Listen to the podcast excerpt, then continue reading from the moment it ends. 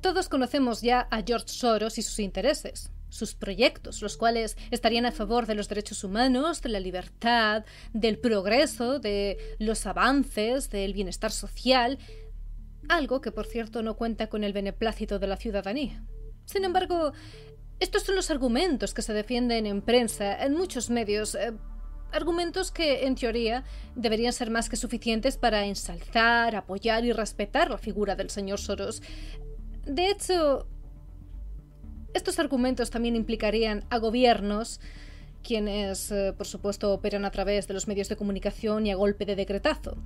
Da igual que a George Soros se le admire o se le desprecie. Evidentemente es una persona importante, alguien de peso. Su palabra, de hecho, vale más que la de algunos presidentes, que la de empresarios, que la de banqueros o gigantes de la comunicación.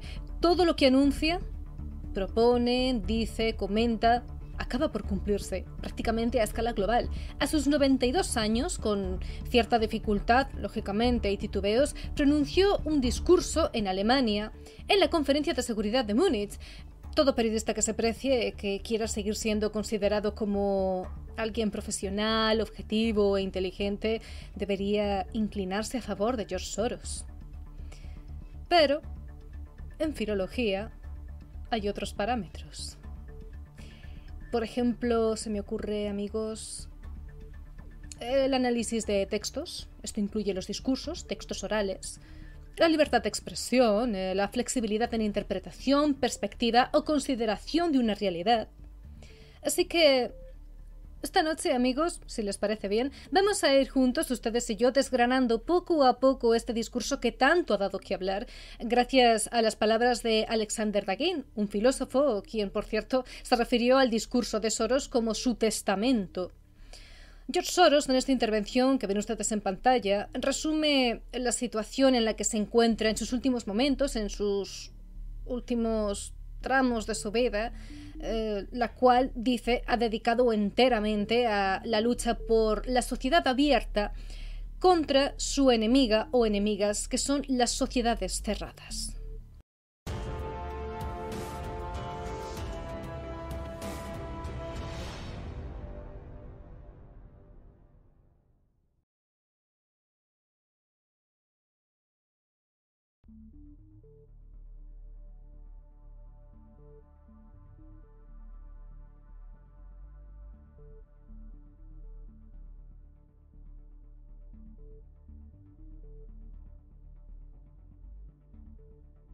Bien, vamos a utilizar la filología, ya que los periodistas estamos maniatados, eh, para descifrar estas claves.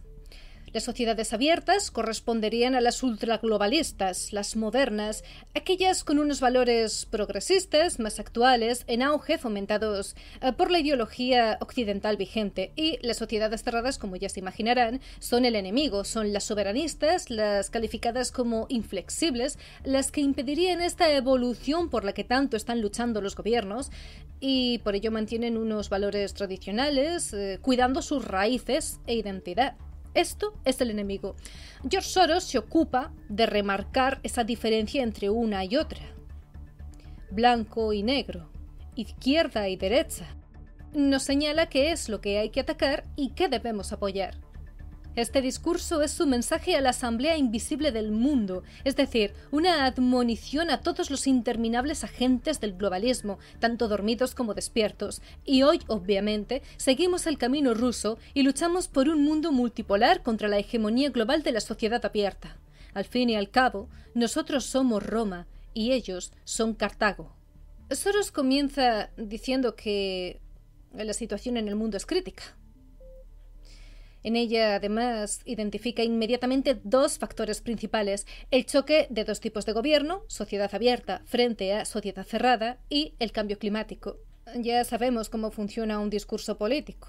Tiene un trasfondo belicoso y señala un problema latente, lo remarca, que no solo supone una amenaza para la sociedad, sino que mm, de no obedecer la responsabilidad recae en el pueblo, recae en nosotros, no en los líderes y no en quienes apoyan o generan ese plan. Eh, por eso ellos ofrecen una solución la cual termina siendo pues eh, una imposición. Si echamos la vista atrás, tenemos un montón de ejemplos. Entonces, al verbalizar una crisis, se verbaliza una realidad y con ello nuestro destino. A cambio, nuestras libertades y derechos se encuentran en una situación crítica. Esto no son conspiraciones, esto es parte de la sociología. George Soros da mucha más importancia, eh, se impone más en esa parte de su discurso en la que describe ese choque de tipo de sociedades, recordemos, abiertas y las cerradas. Volvemos a las palabras de Alex Dagin. Sobre sociedades abiertas y cerradas, amigos, además de lo que hemos mencionado antes de cuáles son tildadas de enemigas y cuáles no y por qué, el filósofo se explica desde la geopolítica. Aclara que George Soros genera una oposición entre la civilización del mar y la civilización de la tierra. La civilización del mar es esa sociedad comercial, la oligarquía, el materialismo, el capitalismo, el desarrollo técnico y también el ideal de placer carnal y egoísta, ¿de acuerdo? Es la democracia liberal, es la construcción de la política desde abajo y la destrucción de todos los valores tradicionales, aquello que siempre habría caracterizado a la humanidad, la religión, el Estado, los estamentos, la familia, la moralidad o lo que entonces se consideraba moralidad, el símbolo de tal civilización es la antigua Cartago fenicia, polo de un enorme imperio colonial de esclavos ladrones, con la adoración del becerro de oro, los sangrientos cultos a Moloch, el sacrificio de bebés. Cartago es una sociedad abierta. El oponente de la Cartago fenicia es Roma. Aquí, la civilización de tierra. Una sociedad, describe Alex, basada en el honor, en la lealtad, las tradiciones sagradas, el heroísmo del servicio y la jerarquía, el valor, la continuidad con las antiguas generaciones. los romanos adoraban los luminosos dioses paternales del cielo y rechazaban con remilgos los cultos sangrientos de los piratas y mercaderes del mar. Vale, esto podría verse como un prototipo de sociedades cerradas, fieles a las raíces y a los orígenes. Eso es lo que conviene destruir según el sistema actual. Este filántropo se ocupa de crear una oposición liberal artificial en la propia Rusia. Organiza y apoya diversos regímenes rusófobos, partidos, movimientos, organizaciones no gubernamentales hostiles a la Rusia, a sus tradiciones y a sus autoridades en todos los países de la comunidad de estados independientes. Amigos, ustedes, al igual que yo, saben que en la vida hay puntos intermedios, hay términos medios. ¿Qué ocurre con esas potencias que se mantendrían en una posición un tanto vacilante? Pues George Soros eh, aquí, a través de su discurso, inspecciona aquellos regímenes que se encuentran entre su amada Cartago Fenicia, que en este caso es Estados Unidos y compañía, y su gran y odiada Roma, que aquí sería Rusia y satélites. Así que eh, nuestro filántropo George Soros lo que sugiere en su discurso es derrocar a los gobernantes de la India y Turquía. De esta forma, esas sociedades vacilantes se decantarán por ser, en definitiva, sociedades abiertas. Eh, ¿Por qué Turquía y la India? Bien, la India se unió a la Alianza Atlantista Quad, tirando de meroteca, lo que la convierte en amiga de Soros, pero por otro lado la hace enemiga el hecho de que compre petróleo ruso. George Soros cree con esto que es que está cooperando con el enemigo. Eh, Turquía, por su parte, es miembro de la OTAN, eh, pero a la vez una vía dura contra los terroristas kurdos que Soros apoya. El gobernador de Turquía, Erdogan, debería destruir su propio Estado con sus propias manos, así sería un buen tipo por completo. Es decir, Así estaría en el lado de la sociedad abierta, de los buenos, pero hasta entonces él y la India son medio nazis. Es decir, generando ese caos sangriento en la India y Turquía, por fin serán consideradas sociedades abiertas. Después de tener esto en cuenta, creo que el titular que hay en pantalla comienza a verse con otros ojos, ¿verdad? Ya. Suele pasar. Volviendo a Alex Daggy, en su análisis, eh, redescubre a Soros. Recalca cómo su último movimiento fue el de amenazar al presidente izquierdista de Brasil, Lula. Si Lula decide ejercer como lo hacen las sociedades cerradas, se tendrá que enfrentar a un sangriento caos. Soros aquí aprovecha y traza un paralelismo entre la revuelta trampista del 6 de enero de 2021 en Washington y los disturbios del 8 de enero de 2023 de los partidarios de Bolsonaro en Brasil. Eh, podemos pensar que lo de George Soros es palabrería, pero eh, recordemos que tiene mucho poder, que es un peso pesado en geopolítica y, el resto de ámbitos económicos, social, etc. Tiene dinero, tiene influencia, siempre ha potenciado activamente las revoluciones de colores, las que están a favor de las sociedades abiertas, solo para que ataquen a las sociedades cerradas. Dicen que la mejor defensa es un buen ataque. George Soros lo lleva al extremo. Es capaz de derrocar gobiernos y presidentes, colapsar las monedas nacionales, iniciar guerras y llevar a cabo golpes de Estado.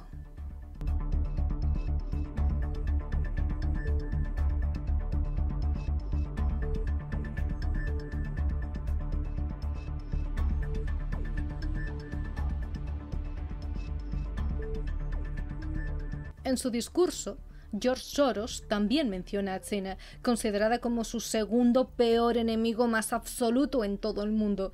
Así que, eh, calificada también de sociedad cerrada, como ya habrán podido intuir, amigos, eh, George Soros describe a Xi Jinping como un nefasto líder que ha cometido muchos errores en su estrategia de la lucha eh, contra el bicho. Aquí Alex Dagin dice que es posible que el bicho se haya fabricado artificialmente e introducido por órdenes directas del propio Soros para que todos eh, acaben dependiendo de las farmacéuticas y de la vigilancia totalitaria. Entonces, ¿qué piensa George Soros en realidad? Que Xi Jinping sufre de una posición debilitada, eh, que aunque haya intentado un acercamiento a Estados Unidos, lo sucedido con el globo los algoritmos de YouTube enfriará nuevamente los vínculos.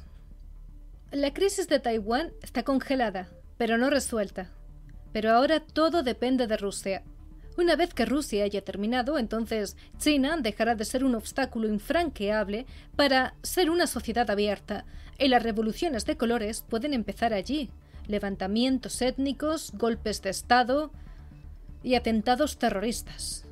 George Soros participó en la destrucción del campo socialista, en la revolución antisoviética de 1991, en la destrucción de la Unión Soviética y en la inundación de los gobiernos de los nuevos países postsoviéticos con sus agentes, y en los años 90 controló por completo a los reformistas rusos y al gobierno de Yeltsin, que entonces juraba a bombo y platillo una sociedad abierta. Sí, la llegada de Putin le arrebató la victoria final, y cuando esto se hizo evidente, Soros ayudó a convertir Ucrania en un agresivo zoológico sangriento de nazis rusófobos, Está un poco en desacuerdo con el dogma liberal de una sociedad abierta, eh, pero servirá en la lucha contra una sociedad cerrada tan peligrosa como el imperio ruso. Todo se decide en Ucrania, dice Soros. Si Rusia gana, hará retroceder mucho a la sociedad abierta y a la hegemonía liberal mundial. Si cae, ay de los perdedores. La causa de Soros ganará entonces para siempre. Este es el resumen geopolítico que aporta Alex Dagin. Lo cierto, amigos, es que con los últimos acontecimientos se ha insistido mucho, se ha viralizado, un tema muy tratado en redes. Se piensa que George Soros ha enloquecido, que, que debido a su avanzada edad, bueno, es, eh, ha perdido el juicio, que es un señor de mente que vivió tiempos mejores eh, y que ha visto turbada su forma de pensamiento por circunstancias nada más lejos. Se asegura que George Soros está más cuerdo que nunca, eh, porque al fin y al cabo, y según afirma el filósofo citado, George Soros habría conseguido todo lo que planeó. Se sentiría realizado. Lo que fijó como objetivo aquello que se propuso ha alcanzado el éxito. Ha cumplido su sueño. Echando un vistazo a este mundo viperino, nos encontramos que hay una dominación totalitaria que ha ennegrecido cada ramificación de la sociedad. De ahí el nombre que han dado, que ha dado Alex Dagin, mejor dicho, eh, del testamento de Soros, porque los autores de esta información que remarcan que en su discurso de febrero se ve el suspiro de su legado final, la prueba de que está muy cerca de lograr ese objetivo final que tanto anhelaba, la prueba de que ha cerrado sus planes definitivos, esos que ha llevado a cabo a rajatabla para forjar el sistema que tenemos ahora. Hay una parte de el viejo nuevo orden mundial y es que esto es lo que conocemos nosotros, lo que conocen ustedes, lo que conozco yo, eh, pero siempre hay algo más, siempre hay alguien más, siempre hay una entidad, corporación, red que, no se conoce. George Soros puede ser tan poderoso o más, como parece, o también puede contemplársele como si estuviese ejecutando el papel de marioneta. Aun con todo, ya podemos intuir cuáles son los siguientes pasos. La ideología se entrelaza con la economía, la geopolítica con la educación, la diplomacia con la cultura, los servicios secretos con el periodismo, la medicina con el terrorismo, las armas biológicas con la agenda ecológica, la política de género con la industria pesada y el comercio mundial. Amigos, el artículo de Alex es mucho más extenso, su análisis está bastante más elaborado. Aquí hemos realizado una síntesis de lo más significativo. Estos puntos que hemos compartido se mantienen estáticos y desde luego se ciñen por completo a los parámetros, estrictos parámetros de objetividad y de análisis lingüístico. Desde la perspectiva periodística nos queda dejar que sean ustedes quienes den los próximos pasos y quienes investiguen por su cuenta para que eh, puedan continuar actualizando conforme se publique más información en otros periódicos, canales, emisoras, grupos de compañeros. Así que, eh, como siempre, les animamos a que confíen en su propio criterio, busquen sus fuentes y piensen por sí mismos. Nos vemos en el próximo programa. Un abrazo.